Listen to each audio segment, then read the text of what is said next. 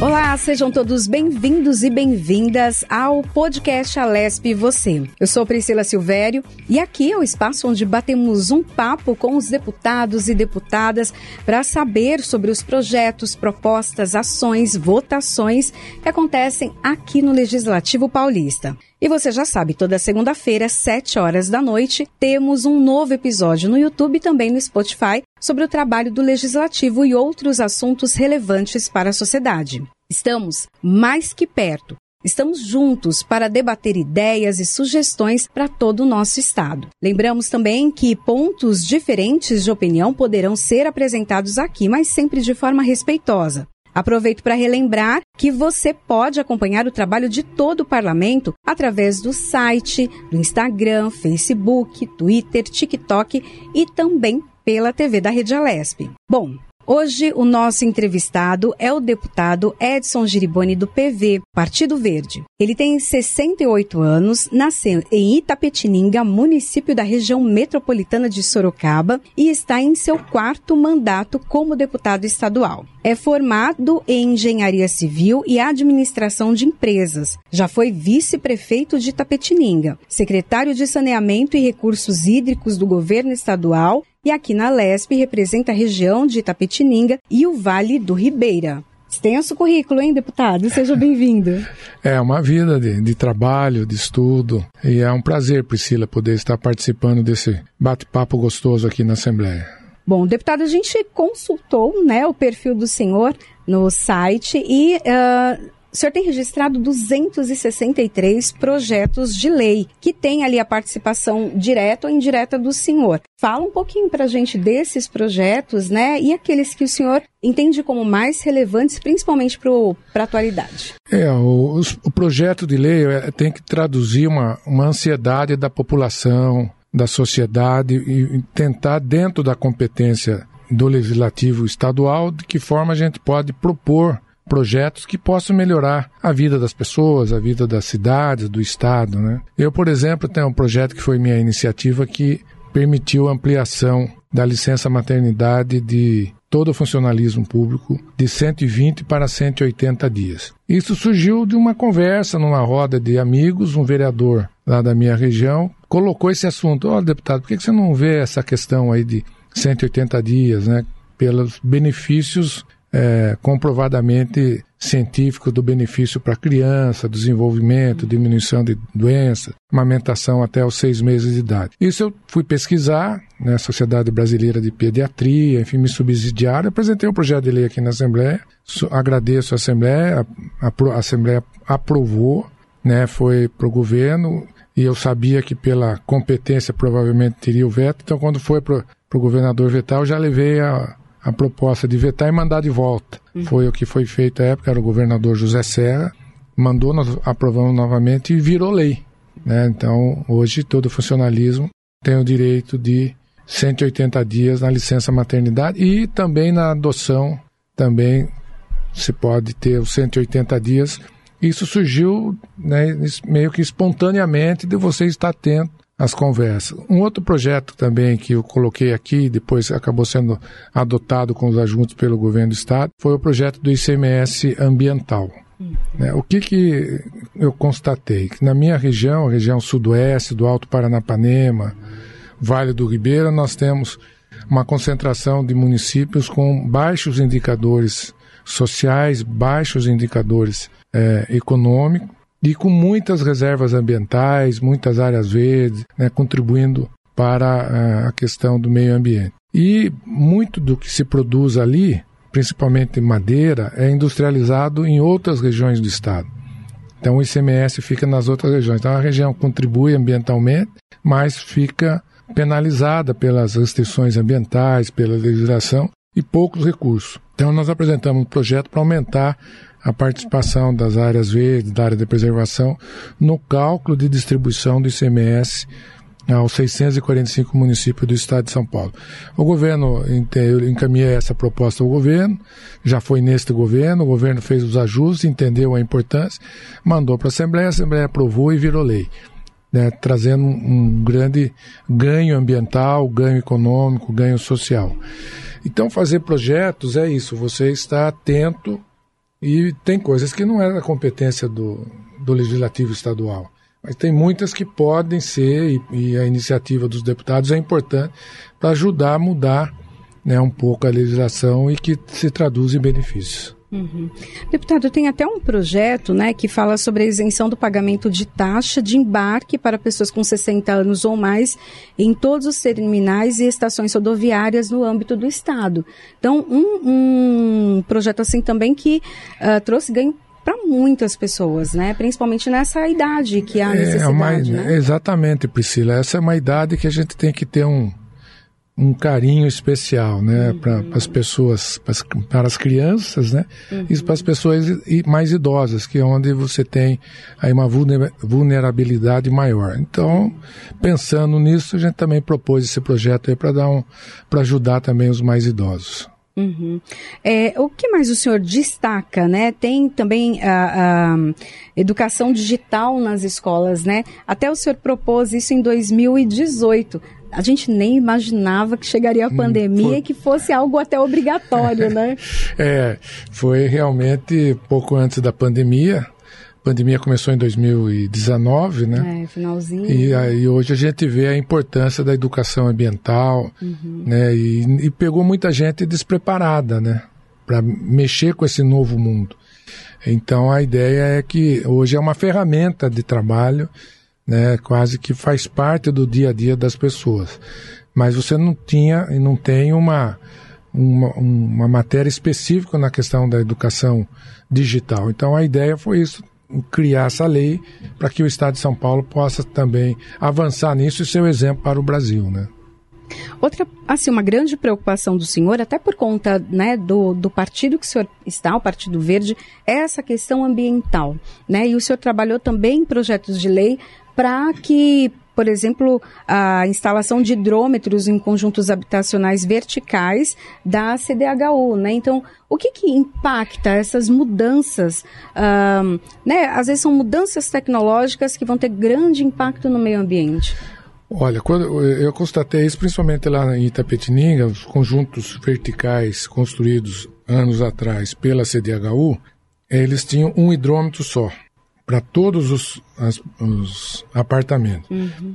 Isso leva a um falta um pouco de controle, as pessoas acabam no, não sendo penalizadas diretamente, uhum. porque a, a, conta é única e é rateada. Então eu posso gastar mais, Sim. mas esse meu gasto excessivo eu vou dividir com, com todos os outros do prédio. Uhum. E a ideia de colocar o hidrômetro individual é exatamente para que tivesse uma mais organização e as pessoas pudessem ter um, uma, uma consciência maior, se gastar além do que se houver desperdício, eu vou pagar pelo aquele desperdício.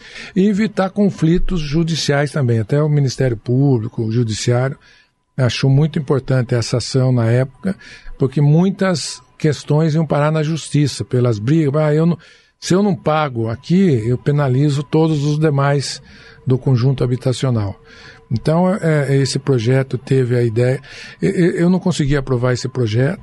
Uhum. É, isso daí depois foi um outro deputado, o deputado Weber que tinha colocado um pouco antes esse projeto com essa mesma finalidade, acabou sendo vetado pelo governo, mas nós conseguimos, na época, criar o programa para poder individualizar esses conjuntos habitacionais que tinham sido construídos pelo Estado através da CDHU.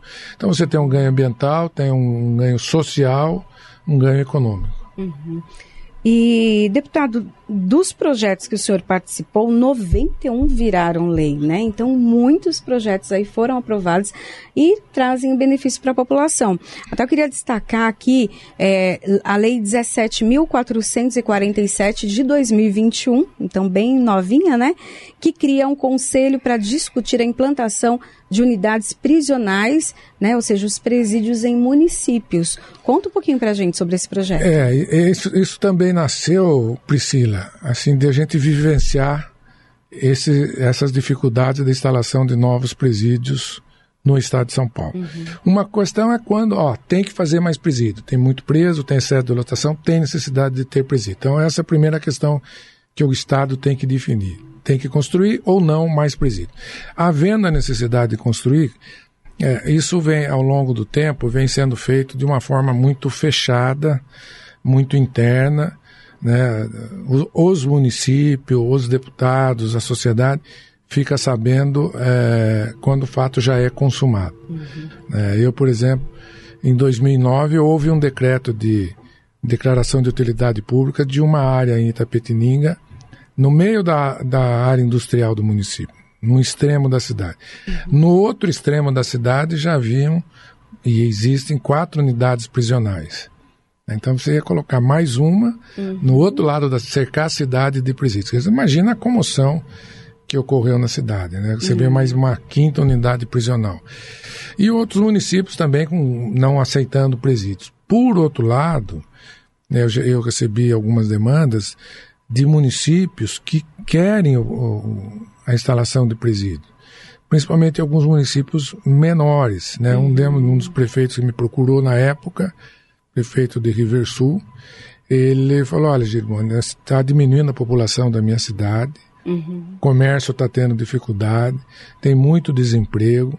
Eu preciso encontrar alternativa para ajudar a economia, gerar uh, mais emprego, ter mais atividade econômica na minha cidade. E eu vejo que eu posso contribuir com o Estado uhum. recebendo um presídio lá no município. Olha, olha, prefeito, isso aí, vamos conversar com o governo. Trouxe ele com o secretário de administração penitenciária à época.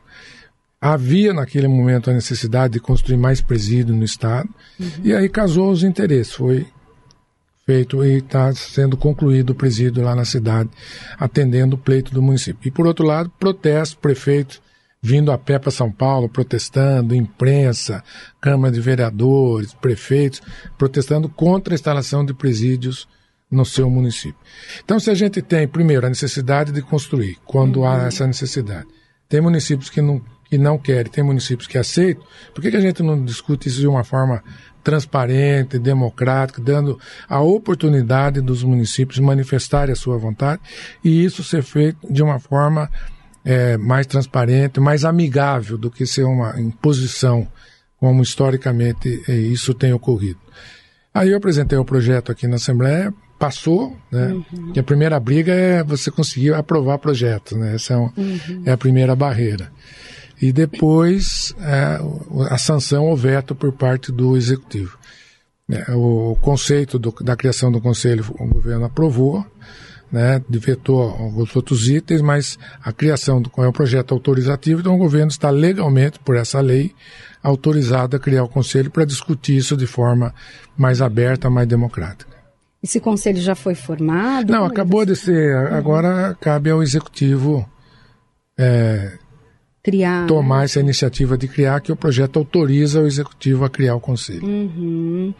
Tem um outro também, aqui é o 15428 de 2014, que institui a obrigatoriedade da expressão. Se beber, não dirija, né? Isso em todos os cardápios e propagandas de bares, restaurantes e boates no estado de São Paulo.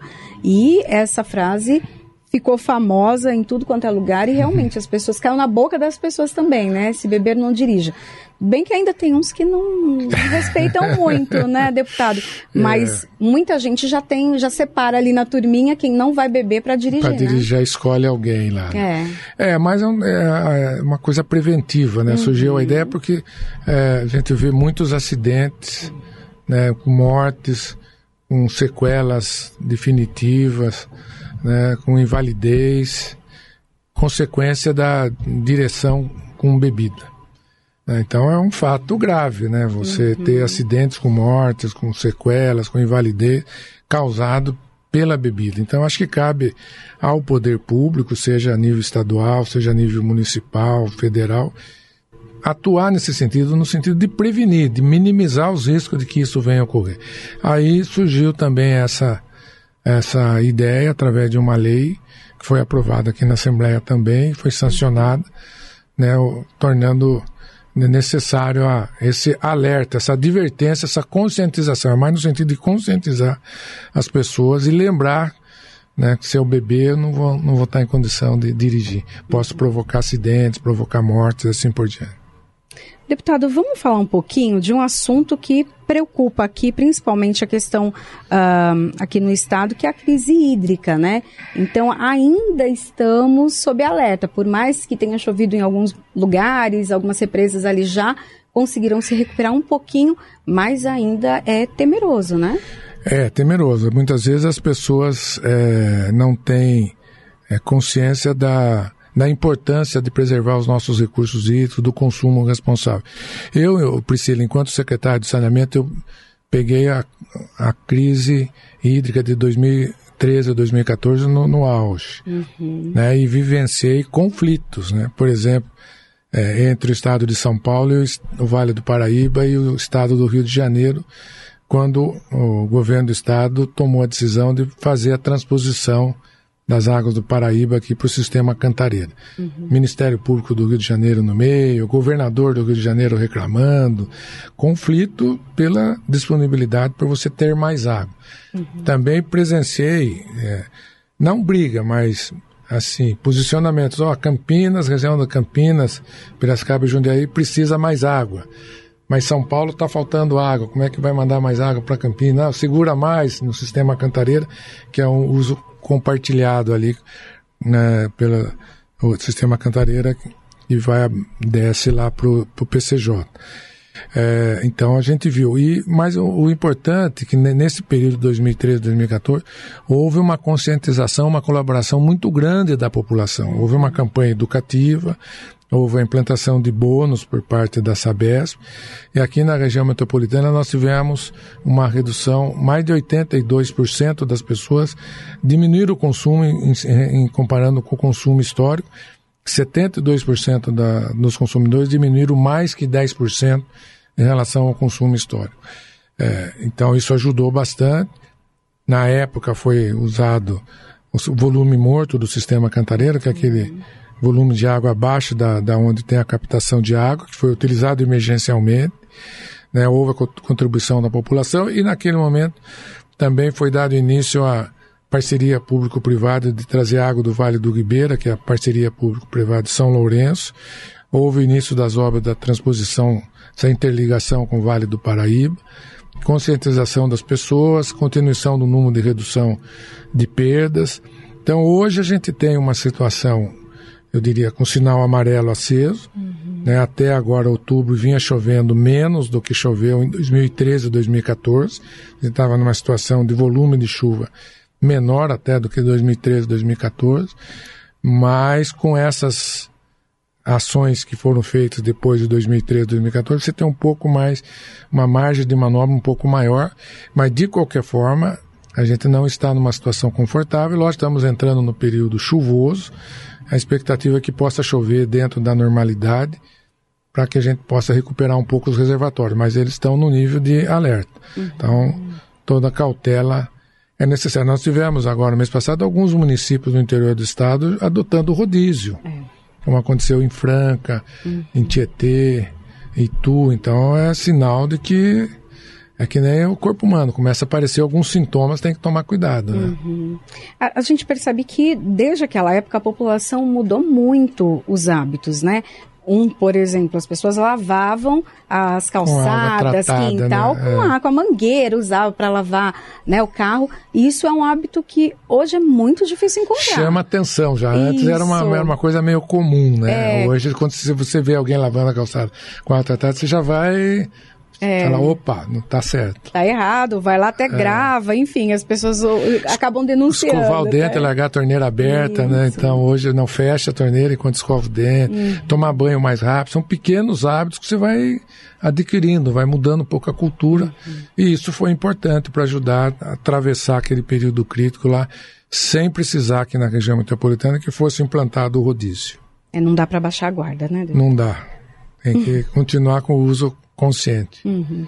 Deputado, um outro assunto também que movimentou muito aqui a, Assembleia e é uma, um benefício para todo o Estado, principalmente o Estado de São Paulo, tem uma parte do meio ambiente é, que é muito rica, né? quando você vai se afastando aqui da capital, você vai encontrando paisagens maravilhosas, cenários belíssimos, rios, cachoeiras, enfim, coisas que para quem ficar só aqui na, hum. na capital não sabe muito bem o que é.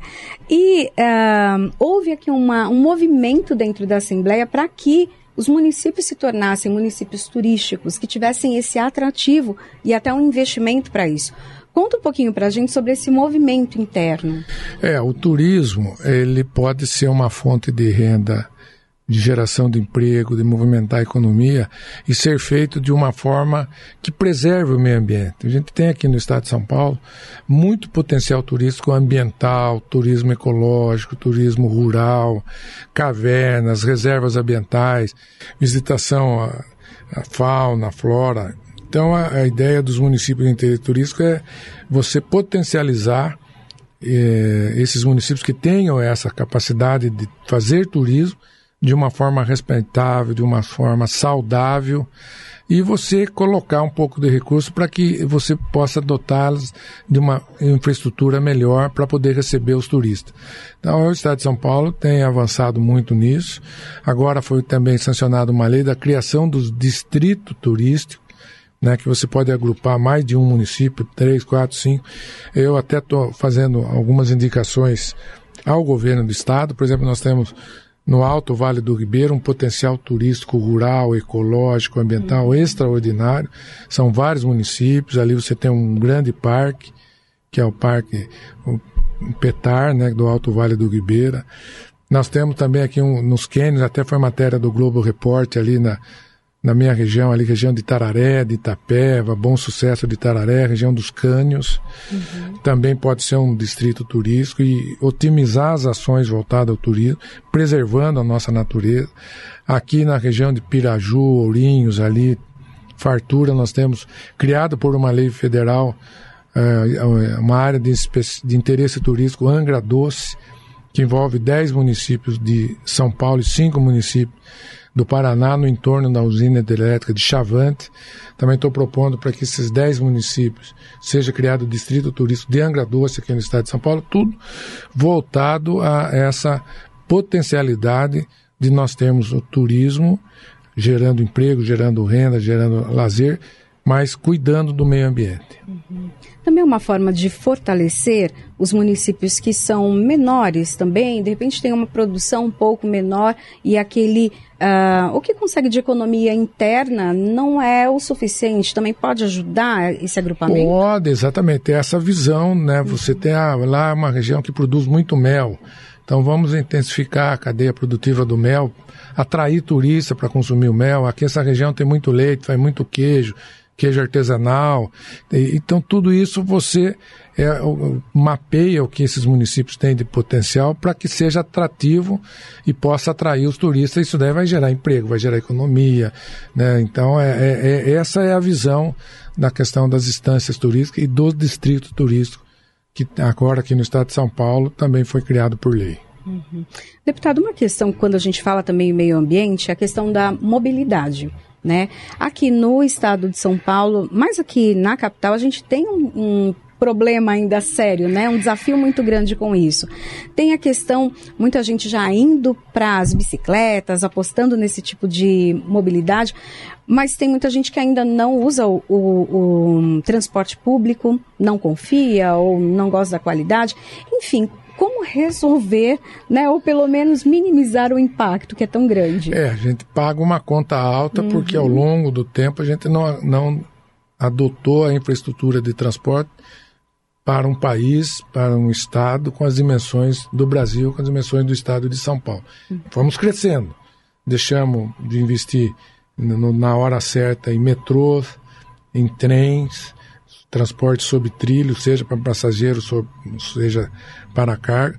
Então nós ficamos defasados, né? A nossa economia hoje pena muito por uma matriz inadequada de transporte, principalmente transporte sobre trilho. Hum. Aqui é a região metropolitana de São Paulo.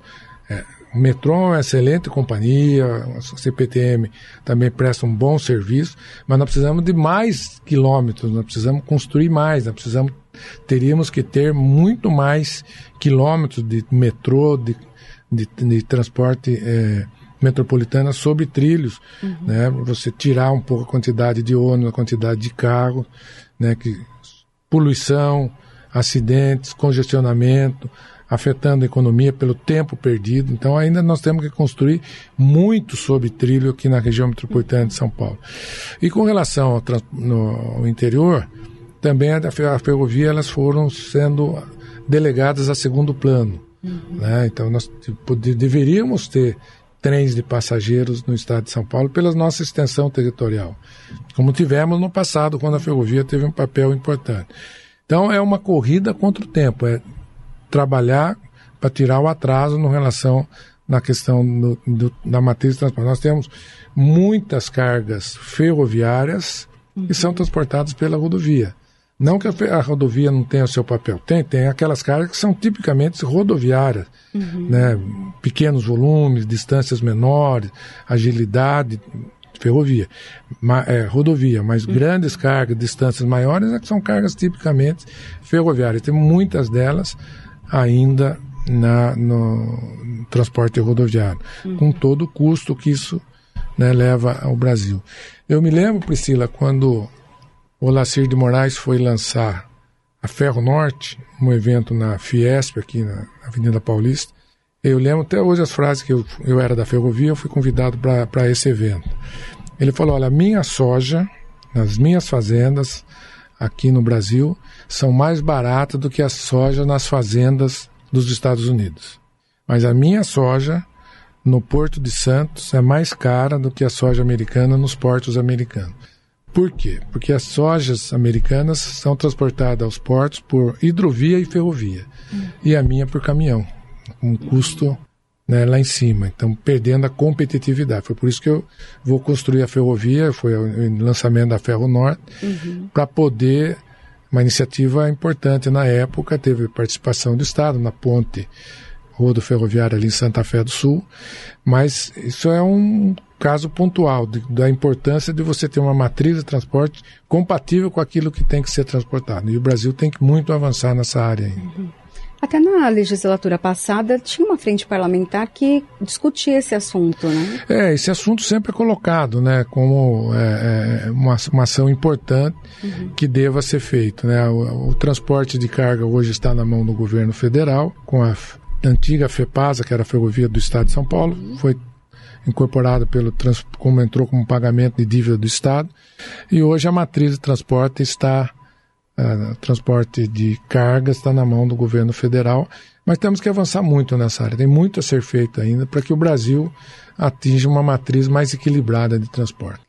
Bom, só para lembrar, então, você que acompanha o nosso podcast, olha, que é importante ressaltar que dá para acompanhar o trabalho de todos os parlamentares pelas nossas redes sociais, pelo site da Assembleia Legislativa de São Paulo. Também estamos no Instagram, Facebook, Twitter, TikTok. Então estamos em todas as redes sociais. Qualquer lugar você nos encontra para ter todas as informações. E também é possível ouvir as nossas notícias diárias sobre o parlamento no Alesp Notícias no Spotify. Deputado, agora eu queria saber um pouquinho como foi uh, a sua passagem né, para a vida política, né? Uh, como era antes, né? O que o senhor fazia e o que motivou o senhor para realmente entrar na política? Na verdade, Priscila, é, eu era engenheiro da ferrovia em Itapetininga. Uhum. Né, e lá tinha muitos ferroviários, né? Um período mais, mais do auge da ferrovia. E, a, e, a, e era os ferroviários eram os primos pobres do, do Estado, né, na época, né? Uhum. Não tinha nenhum outros benefícios que as outras categorias do Estado tinham. E aí surgiu falar, puxa vida, por que, que a ferrovia sempre fica, né, e os ferroviários ficam relegados a um segundo plano? Aí falou, olha, por não ter participação política, muito pessoal muito pacato, muito quieto, tem que participar, tem que ser mais ativo. E aí surgiu um grupo e aí nós começamos a fazer uma mobilização política e eu acabei me tornando vice-prefeito, nascendo desse movimento dos ferroviários, para que a classe ferroviária também pudesse começar a ter mais espaço no meio político. E aí eu acabei me tornando vice-prefeito, e aí você começa a ter uma visão maior, não só do seu município, mas da região, né, do, que a gente começa a conviver, ver as carências, e aí a região de Itapetininga, a região sudoeste, o Vale do Ribeira, as regiões ainda menos desenvolvida do Estado, e aí surgiu também, precisa ter representação política, precisa se fortalecer politicamente. E aí eu acabei me tornando deputado para poder ajudar principalmente essas regiões mais carentes do estado. Bom, eu conversei então com o deputado Edson Giriboni, que é do PV. Muito obrigada por essa conversa. Nosso tempo terminou, mas foi muito produtiva, né? Para nós conhecermos tanto um pouco mais sobre o mandato do senhor, mas também né, de saber de que maneira né, algumas ações ainda precisam ser adotadas para que o povo paulista viva melhor. Muito obrigada. Sempre melhorando. Acho que se consegue uma vitória, tem que buscar outra, né? E melhorar São Paulo. Melhorar São Paulo é melhor o Brasil, né? É verdade. Bom, então agradeço, agradeço também a vocês que acompanharam o nosso podcast. Muito obrigada. E para mais notícias e informações da LESP, acesse al.sp.gov.br e também as nossas redes sociais. Até o nosso próximo encontro. Tchau, tchau.